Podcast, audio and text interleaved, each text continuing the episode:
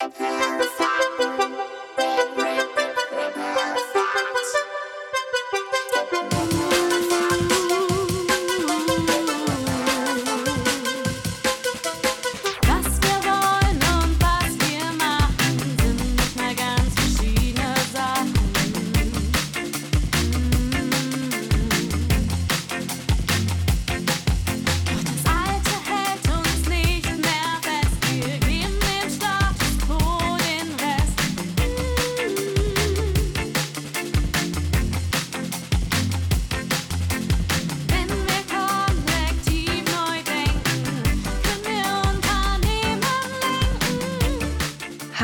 und willkommen zum Gedankenkollektiv. Ich bin Noemi und ich bin begleitet von meiner Co-Host Svea. Hier unterhalten wir uns über Themen wie Leadership, Organisations- und Lernpsychologie, mentale Gesundheit am Arbeitsplatz und alles, was uns so inspiriert. Hier findest du keine Sofortlösungen, denn das ist nicht unser Ansatz. Wir wollen gemeinsam mit euch reflektieren, Ideen austauschen und den Weg zur Veränderung erkunden. Wenn du nach Inspiration suchst, um aktiv zur Verbesserung der Arbeitswelt beizutragen, dann bist du hier genau richtig. Also lass uns gemeinsam Gedankenanstöße schaffen, die dich und deine Kollegen dazu inspirieren, den Weg der Veränderungen gemeinsam zu gehen. Let's start the ripple effect. Bevor es mit dieser Folge losgeht, ich habe die mir natürlich nochmal angehört, jetzt kurz vor der Veröffentlichung und habe festgestellt, dass meine Ansicht so ein bisschen verändert hat, in wie ich mit Teams zusammenarbeite. Ich habe irgendwie gesagt, so ich habe das Gefühl, dass ich nie so richtig dazugehöre. Und ich muss sagen, das war ja so vor einem Jahr her, glaube ich, dass wir das aufgenommen haben, oder? Ungefähr. Genau. Und dass das sich für mich ein bisschen verändert hat, weil ich Erfolgserlebnisse mit unter anderem der Feuerwehr hatte, wo ich halt wirklich das Gefühl hatte, Teil von einem Team zu sein und das, glaube ich, meine Position ein bisschen verändert hat, aber dennoch bleibt der Rest relevant, deswegen werden wir das jetzt nicht rausschneiden für die Folge. Ich wollte es nur mal kurz gesagt haben. Ich freue mich zum einen total für dich und zum anderen zeigt es ja, dass wir irgendwo vielleicht recht haben, wenn wir sagen, dass sich das dynamisch verändert und dass es je nach Situation und je nach Gruppe ist und nicht Typen von Menschen gibt. Wovon wir gerade sprechen, werdet ihr gleich rausfinden, wenn ihr weiterhört in der Folge. Wir nehmen Bezug auf eine Geschichte und diese Geschichte wollen wir euch nochmal vorlesen. Genau, weil wir ja sagen, wir beziehen uns auf die Geschichte vom Maurer. Es ist eine Geschichte aus dem Buch Start with Why von Simon Sinek und ihr könnt euch das gleich anhören und ihr wird dann später entdecken, warum wir das jetzt hier reingeschnitten haben. Eine Kathedrale bauen. Hören wir uns die Geschichte von zwei Steinmetzen an. Wir steigen hinauf zum ersten Steinmetz und fragen ihn, Gefällt dir deine Arbeit? Er antwortet, Solange ich zurückdenken kann, baue ich diese Mauer. Die Arbeit ist monoton, ich arbeite den ganzen Tag in der glühend heißen Sonne. Die Steine sind schwer und sie Tag für Tag zu heben ist Knochenarbeit. Ich bin nicht sicher, ob der Bau zu meinen Lebzeiten fertig wird. Aber es ist Arbeit. Ich lebe davon. Wir danken ihm und gehen. 20 Meter weiter steigen wir hinauf zu einem zweiten Steinmetz. Wir stellen ihm dieselbe Frage. Gefällt dir deine Arbeit? Er sieht uns an und antwortet, Ich liebe meine Arbeit. Ich baue eine Kathedrale. Sicherlich, ich baue diese Mauer, solange ich zurückdenken kann. Ja, die Arbeit ist manchmal monoton. Ich arbeite den ganzen Tag in der glühend heißen Sonne. Die Steine sind schwer und sie Tag zu Tag zu heben ist Knochenarbeit. Ich bin nicht einmal sicher, ob der Bau zu meinen Lebzeiten fertig wird, aber ich baue eine Kathedrale. Wir bedanken uns beim fantastischen Sprecher Hisham Tankred Felske fürs Lesen der beiden Maurer.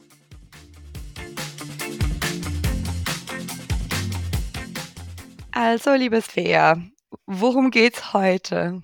wir wollten mal sammeln, ganz spontan, was Teams brauchen. Ja, was brauchen denn Teams? Oder was ist denn überhaupt ein Team? Das ist eine richtig gute Frage. Ich würde sagen, ein Team besteht aus Menschen, die zusammen versuchen, etwas zu erreichen. Im Idealfall. Ja, gut. Es gibt funktionale und dysfunktionale Teams, das stimmt.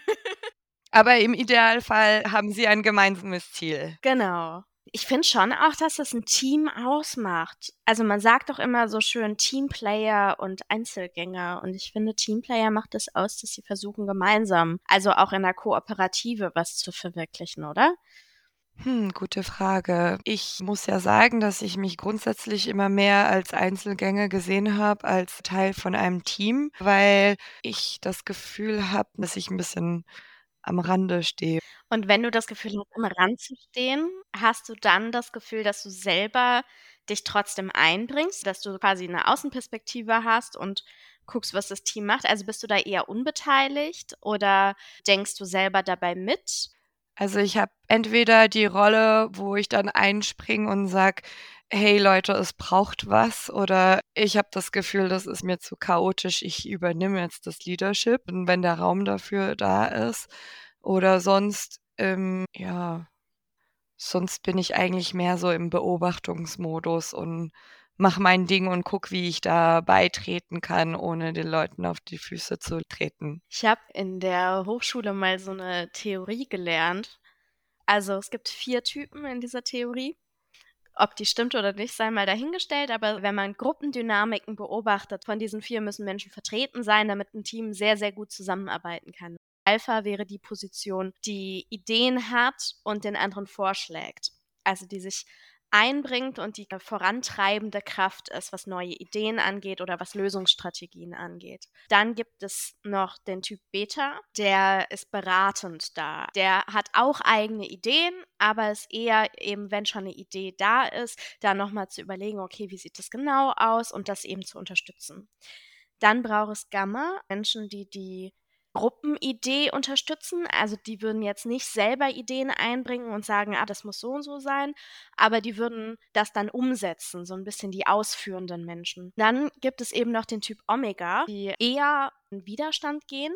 Das Tolle an dieser Position ist aber, dass sobald die Alpha-Position irgendwie nicht funktioniert oder es hakt, oder die nicht erfüllt ist, können die wahnsinnig gut springen in die Alpha-Position und das angeben, weil sie vorher schon Kritik geäußert haben, im Widerstand waren, auch eigene Ideen haben und anleiten, aber das ist meistens eine sehr fluide Position. Also die Omega-Position, die hinterfragt nochmal, die ist eher vielleicht ein bisschen kritischer oder im Widerstand oder vielleicht eben auch unbeteiligt oder nimmt die Außenperspektive ein und guckt, was die anderen machen. Die Idee ist quasi, dass alle Positionen besetzt sein müssen, damit ein Team gut zusammenarbeiten kann, wo wir ja wieder bei unserer Fragestellung sind.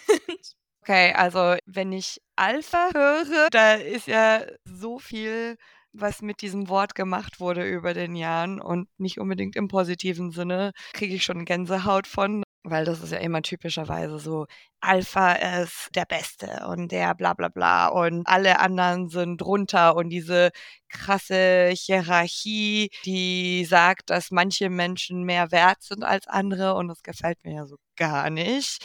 Äh, ich habe auch direkt irgendwelche ganz schlimmen Life-Coaches im Kopf, die dann sagen, du musst ein Alpha-Typ sein, äh, besuch mein Seminar und dann wirst du ein richtiger Alpha-Mann und alle Frauen liegen dir zu Füßen und weißt du, so dieses ganz furchtbare, wenn du nur genug leistest, so.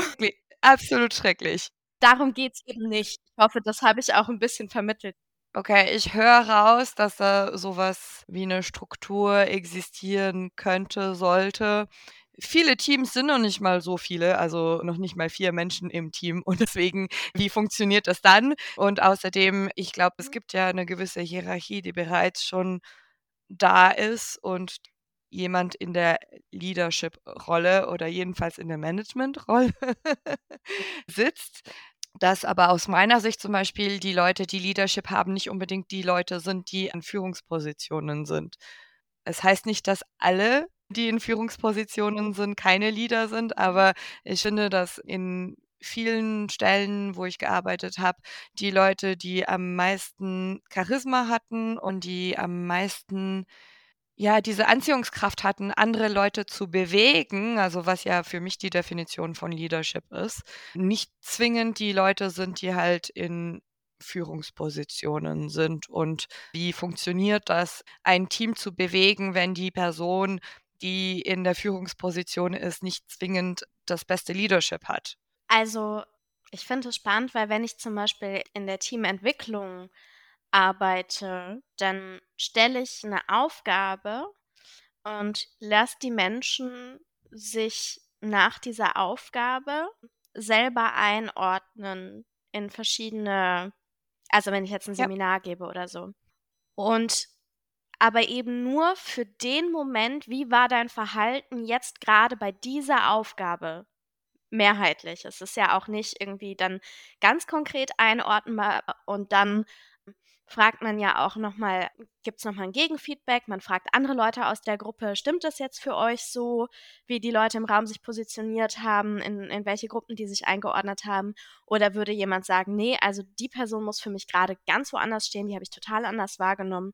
Und dann wird sortiert und jeder hat irgendwie einmal eine Selbsteinschätzung und dann eben auch nochmal die Fremdwahrnehmung zum Abgleich. Und da geht es eben ganz bewusst nur um den Moment, wo diese eine Aufgabe gelöst wurde wie sich die Menschen da verhalten haben. Weil ich glaube, manche Rollen sind einem vertrauter und manche unvertrauter und man hat vielleicht Tendenzen, was man eben häufiger macht und man häufiger jemand ist, der Ideen total durchsetzt. Aber ich würde schon dem Recht geben, dass wenn es nur einen Alpha-Typ gibt, also nur Leute, die Ideen einbringen, aber niemand sie irgendwie wirklich ausführen kann, weil keine Kapazität da ist, weil alle ihre Ideen durchsetzen wollen, wird nicht funktionieren. Wenn du jetzt nur Gamma da hast, dann fehlt irgendwo die Triebkraft. Dann sind alle Menschen bereit, irgendwie im Team kollegial zu arbeiten, aber es ist eben keine gemeinsame Vision da. Und dementsprechend würde ich schon sagen, dass alle Typen vertreten sein sollten, aber dass das wechseln kann.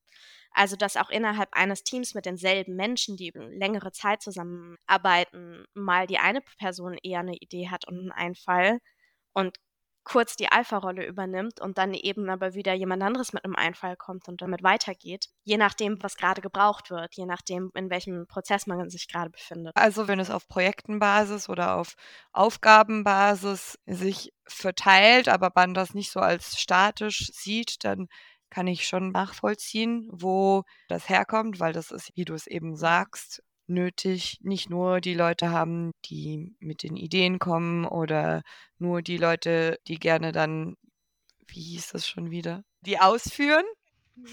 Genau. Aber irgendwie klingt das schon zu simplistisch oder zu vereinfacht für mich. Also da fehlt irgendwas für mich oder ich kann noch gar nicht wirklich den Finger drauf setzen, aber es ist Mhm. irgendwie noch. Ich glaube tatsächlich, dass ich eine Idee haben könnte, wo es hakt. Und zwar, dass ich nicht der Typ Coach bin, der irgendwie sagt, du bist so und so ein Mensch, wie es so viel im Coaching leider irgendwie passiert. Wir haben beide das Video gesehen und dann gibt es die Haie und die Wale und die Delfine. Ich finde es ganz furchtbar, weil nein, gibt es nicht. Das wäre zu einfach gedacht. Und deswegen meine ich, es ist irgendwie flexibel. Was man aber halt immer betrachten muss, ist, wenn man sagt, ein funktionales Team braucht das und das, dann muss ich mir überlegen, wie soll ein Team funktionieren und welche Werthaltung habe ich. Und das, was ich jetzt gerade beschrieben habe, das ist ja so ein bisschen in einem, ja, in einem demokratischen System. Das heißt, wir haben das Wertesystem. Es gibt Menschen, die haben irgendwie Ideen, was sie politisch verwirklichen wollen und ich kann sie wählen und ich kann sie unterstützen. Und so ähnlich ist ja irgendwie das Modell. Und wenn ich jetzt anders daran gehe und sage, okay, ich möchte jetzt aber flachere Hierarchien haben, dann können wir uns überlegen, was heißt denn das in einem absolut demokratischen Kollektiv zu arbeiten, wo wirklich alles ausdiskutiert wird und in keiner Form eine Person gibt, die ein Leadership übernimmt oder es ein ständig wechselndes Leadership gibt.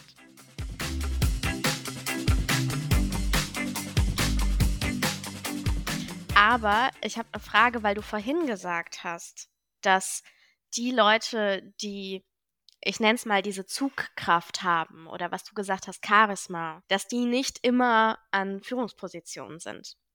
Da frage ich mich jetzt, ist aus deiner Sicht denn die Aufgabe einer Führungskraft in dieser Form Leadership oder inspirierend zu sein? Oder Ja, absolut.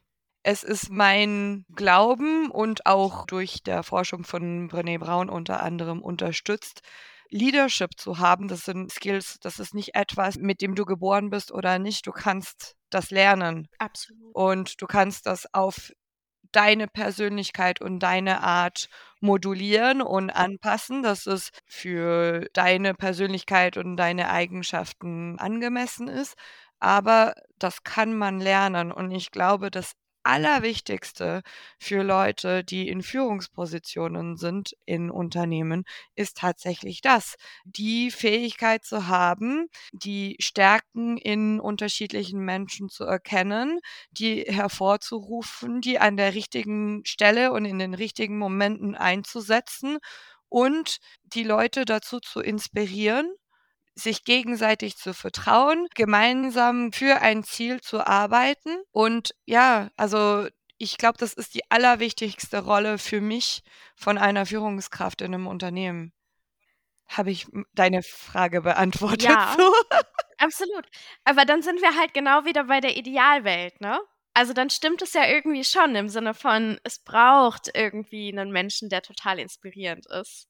Und da fällt mir jetzt aber auch wieder ein, ich habe mal von einem KünstlerInnen-Kollektiv einen Podcast gehört, die versucht haben, das Kollektiv wirklich ohne Hierarchien zu machen. Also sie haben quasi die Rolle des Regisseurs oder der Regisseurin, die ja genau das hat, was du eben beschrieben hast mit dem Leadership im Sinne von, ich schaue von außen und ich setze genau die Menschen an die Position, wo das gerade für das große Ganze richtig ist, ne? Und delegiere und halt aber irgendwie diese Fäden zusammen.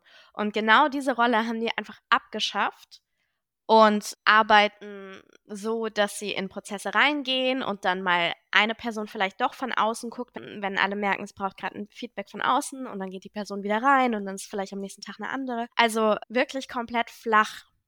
Und es ist natürlich in einer gewissen Weise zeitaufwendiger.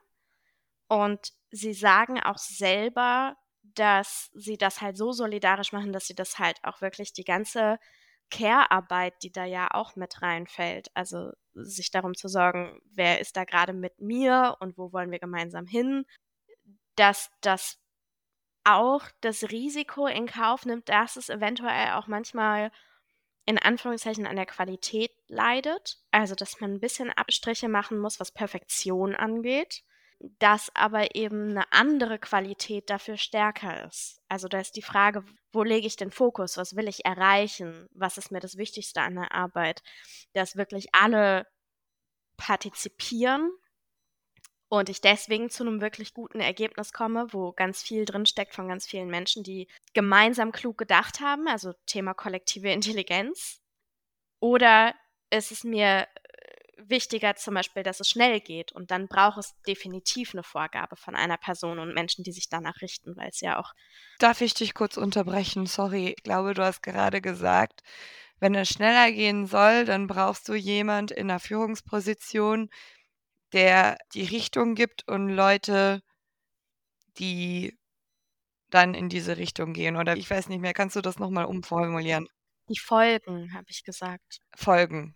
Ja, das ist wiederum entgegengesetzt zu meiner Vision des Leaderships. Also für mich ist das die Definition von Management, aber nicht von Leadership. Jemand, der Vorgaben gibt und die anderen müssen folgen, das ist für mich so dieses Klischee Management, starke Hierarchie und so weiter. Aber jemand, der Leadership hat, der ist für mich also dieser Person ist es wichtig, dass jeder seine Verantwortungen trägt und dementsprechend auf unterschiedlichen Niveaus, auf unterschiedlichen Stellen von der Aufgabe absolut in der Lage ist zu sagen, hier ist mein Entscheidungsbereich und deswegen bin ich hier eigentlich der Boss auf diesem spezifischen Stückchen Insel. Mhm. Und jeder ist ja auf seinem Stückchen eigentlich für seine Aufgabe verantwortlich. Und nicht nur verantwortlich, sondern führend. Und das muss sich Mhm. mit den anderen Aufgaben zusammenknüpfen. Und es ist viel mehr wie ein Orchester, wo wenn jeder Teil zusammenspielt zu dem richtigen Moment und der Dirigent dann das Tempo gibt, dass das zusammen funktionieren und harmonieren kann, als dass man sagt, du mach mal das, du mach mal das und dass das so funktioniert. Also verstehst du, was ich meine? Ja, absolut. Finde ich mega spannend. Und ich glaube aber, dass das, was du jetzt mit Management gesagt hast und das, was ich vorhin mit dem Künstlerkollektiv, was so ganz auf Hierarchien verzichtet, dass sich das auch dosieren lässt. Also das sind vielleicht so zwei Extreme, aber es sind nicht zwei Typen, sondern da ist eine Range dazwischen und das lässt sich dosieren. Also wenn es zum Beispiel eine Führungsposition gibt, wie zum Beispiel Dirigent oder Regisseurin oder ein Geschäftsführer, dann ist ja auch da die Frage, wie ist der Führungsstil? Also wie viel Raum gibt jemand Menschen genau da eben selbstverantwortlich zu sein Ja. und sich selbst einbringen zu können. Und das ist genau das, wo ich das Gefühl habe, am meisten fehlt in vielen Unternehmen, wo Menschen, die nicht in Führungspositionen sind, nicht wirklich das Gefühl kriegen, dass sie mitwirken und dass sie auch eine gewisse Verantwortung haben und dass sie ihr Päckchen mittragen müssen. Man gibt oft den Leuten das Gefühl, sie seien nur ein Stückchen Mechanik in einem größeren Gerät und dass sie zu funktionieren haben. Aber äh, das ist Ja. überhaupt nicht das, wenn du das Gefühl bekommst, du hast keine Wahl, du bist da stecken, du musst einfach dich nur drehen, damit der Rest sich auch drehen kann, dann hast du auch überhaupt kein Gefühl, dass du die Verantwortung nimmst für was du machst und dass du dein Mhm. Stückchen von der Arbeit mitmachst, damit ein Ziel gemeinsam erreicht wird, weil du bist ja irgendwie man fühlt sich eigentlich nur ausgenutzt und hilflos, oder? Ich glaube, in solchen Situationen, in in solchen Führungsstilen führt es dazu, dass die Leute sich überhaupt gar nicht erfüllt fühlen in ihren Jobs, weil sie wirklich nur das Gefühl haben: „Hey, ich muss blöd doof hier das machen, was mir gesagt wurde.“ Und das hat mehrere Konsequenzen. Erstens auf die Motivation von diesen Mitarbeitern, aber auch auf wie unschuldig sie sich dann fühlen, wenn sie etwas nicht so machen, wie sie wissen, dass es eigentlich sein sollte, weil sie überhaupt gar nicht das Gefühl haben, dass sie irgendwelche Verantwortung tragen. Hauptsache, es sieht so Mhm. aus, als ob ich meinen Job tun würde. Ob ich den wirklich mache oder nicht wirklich mache. Ja, das ist das ist wirklich 'n Problem. Also, ich weiß nicht, was sind deine Erfahrungen damit? Du lachst. Absolut. Andererseits, ich als Therapeutin kann einfach nur sagen, so absolut ungesund. Da sind wir ganz schnell beim Thema Bore-out. Die mentale Gesundheit leidet total darunter. Natürlich auch das Thema Burnout, wenn es ums absolute Funktionieren geht, also wenn die Anforderungen zu hoch sind. Und wo ich auch bin bei dem Thema Motivation, muss ich an unsere andere Folge denken, die wir aufgenommen haben, äh, mit der Geschichte von dem Maurer. Ja. Und das ist ja das also, für mich ist einer der Hauptjobs von den Leuten, die in den Führungspositionen sind und das muss nicht nur eine Person sein, das dürfen mehrere Leute sein. Jeder hat ja dann seine Spezialität und jeder hat seine Fähigkeit, etwas beizutragen, aber zusammen haben sie auch dann die Verantwortung, diese Vision an jeden Menschen, egal welche Stelle die Person im Unternehmen hat, diese Vision weiterzugeben, sodass sogar die Person, die einfach nur die Briefe verteilt oder den Meetingraum vorbereitet, dass sie auch das Gefühl haben, dass sie ein Stückchen zu dem Bau von der Kathedrale beitragen und nicht, dass die einfach nur einen Kieselstein auf den anderen legen müssen.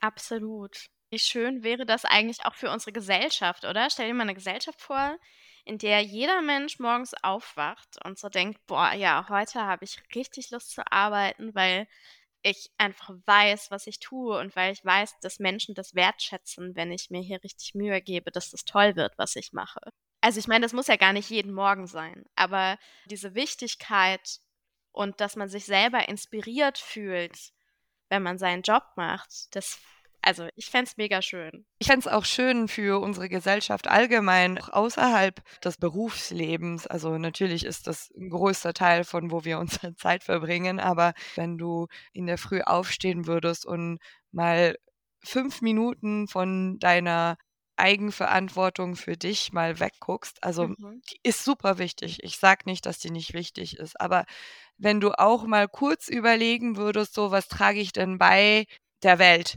Inwiefern Ja. habe ich heute auf irgendeine Art und sei es die kleinste, weil es braucht ja nur so Mhm. viel zu sein, schlussendlich. Inwiefern habe ich heute die Welt ein kleines bisschen besser gemacht, indem ich meinem Nachbar mit irgendwas geholfen habe, weil ich einer fremden Dame geholfen habe, ihre Einkaufstüten in ihr Auto zu bringen oder ich weiß es nicht, aber wenn jeder ein bisschen von dieser Mentalität hätte und die sich inspiriert fühlen würde, Teil von einem größeren Gesamten zu sein, dann würden wir uns A alle viel besser fühlen, glaube ich. Und B, Mhm. wir würden viel produktiver, also nicht im Sinne von Leistung, sondern einfach von etwas machen, das dazu beiträgt, dass man sich erfüllt und hilfreich fühlt. Ich finde es ein mega schönes Schlusswort. Also ich glaube auch, die Lebensqualität würde steigen, wenn Menschen sich gegenseitig anlächeln, obwohl sie sich nicht kennen. Und wenn hier das Thema Arbeit ist, dann muss man ja auch einfach sagen, Care-Arbeit ist auch Arbeit und nicht nur die Erwerbsarbeit. So, das ist jetzt Fact-Check Nummer zwei. Vielleicht werden wir ein bisschen besser sein als letztes Mal. Wir wollten anfangen mit der Theorie, die du in dieser Folge präsentierst. Magst du uns kurz was dazu sagen? Ja, und zwar heißt diese Theorie rangdynamische Position und wurde beschrieben von Raul Schindler. Daraus abgeleitet haben sich verschiedene andere gruppendynamische Modelle, aber das ist die Theorie, auf die ich mich beziehe. Wir werden ja auch ein paar Links in die Show Notes einfügen für die, die sich dafür interessieren. Wir haben ja auch erwähnt, dass es alternative Modelle zu der klassischen Hierarchien gibt. Und da kann ich euch ein paar Podcast-Folgen von The Ready empfehlen. Die werde ich auf jeden Fall in Show Notes mit einfügen. Die sprechen über Self-Managed Teams, über Holocracy. Ja, und als Beispiel hatten wir noch ein KünstlerInnen-Kollektiv genannt, was so arbeitet. Ich habe den Podcast nach einem Jahr nicht mehr wiedergefunden, in dem ich das gehört hatte. Das ist sicherlich ein Thema, das nochmal hochkommt, weil wir lieben ja über Hierarchie oder Abschaffung äh, der klassischen Hierarchie zu sprechen, glaube ich. Absolut, zumal ich da gerade auf meiner Arbeit auch total die großen Erfahrungen wieder mitmache und das sehr spannend finde, wie sich das entwickelt, weil es eine Initiative ist, die in den letzten 40 Jahren zu einem mittelständischen Unternehmen gewachsen ist und das natürlich gruppendynamische Prozesse und Fragen aufwirft. Spannend. Ich freue mich auf weitere Folgen, aber wir lassen jetzt mal die Zuhörer für heute in Ruhe, glaube ich. Absolut.